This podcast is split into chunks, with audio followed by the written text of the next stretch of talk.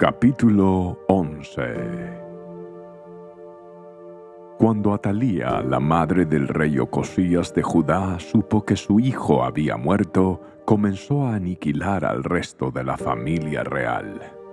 Pero Josaba, hermana de Ocosías e hija del rey Joram, tomó a Joás, el hijo más pequeño de Ocosías, y lo rescató de entre los demás hijos del rey que estaban a punto de ser ejecutados puso a Joás y a su nodriza en un dormitorio y lo escondieron de Atalía. Por eso el niño no fue asesinado. Joás permaneció escondido en el templo del Señor durante seis años, mientras Atalía gobernaba el país. En el séptimo año del reinado de Atalía, el sacerdote Joyada mandó llamar al templo del Señor a los comandantes, a los mercenarios cariteos y a los guardias del palacio. Hizo un pacto solemne con ellos y los obligó a hacer un juramento de lealtad allí, en el templo del Señor. Luego les mostró al hijo del rey. Joyada les dijo, tienen que hacer lo siguiente, una tercera parte de ustedes los que están de turno el día de descanso vigilarán el palacio real.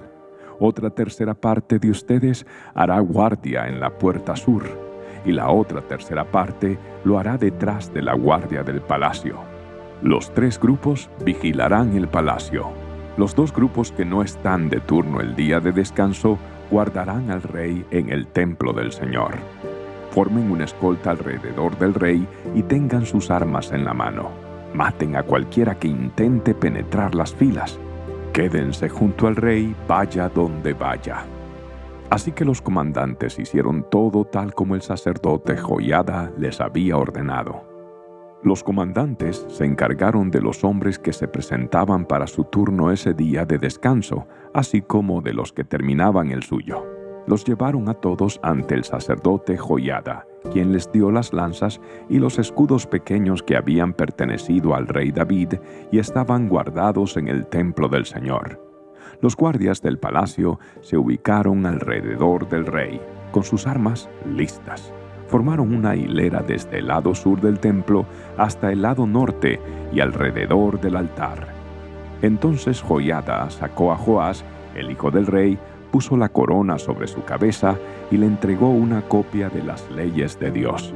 Lo ungieron y lo proclamaron rey, y todos aplaudieron y gritaron, ¡Viva el rey! Cuando Atalía oyó el ruido que hacían los guardias del palacio y la gente, fue deprisa al templo del Señor para ver qué pasaba. Cuando llegó, vio al recién coronado rey de pie en el lugar de autoridad, junto a la columna, como era la costumbre durante las coronaciones.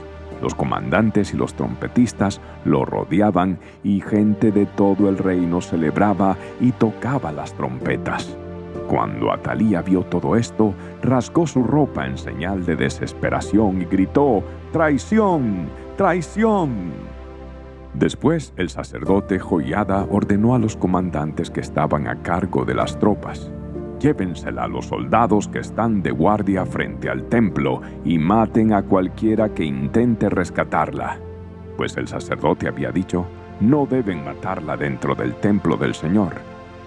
Por eso la agarraron y la llevaron a la puerta por donde los caballos entraban al predio del palacio, y allí la mataron. Luego, Joyada hizo un pacto entre el Señor y el rey y el pueblo de que serían el pueblo del Señor. También hizo un pacto entre el rey y el pueblo. Así que toda la gente fue al templo de Baal y entre todos lo destruyeron. Demolieron los altares, hicieron pedazos los ídolos y mataron a Matán, el sacerdote de Baal, frente a los altares. El sacerdote Joyada puso guardias en el templo del Señor. Después, los comandantes, los mercenarios cariteos, los guardias del palacio y toda la gente del reino escoltaron al rey desde el templo del Señor. Pasaron por la puerta de la guardia y entraron al palacio. Y el rey se sentó en el trono real. Toda la gente del reino se alegró y la ciudad estaba tranquila porque Atalía había sido ejecutada en el palacio del rey. Joás tenía siete años cuando subió al trono.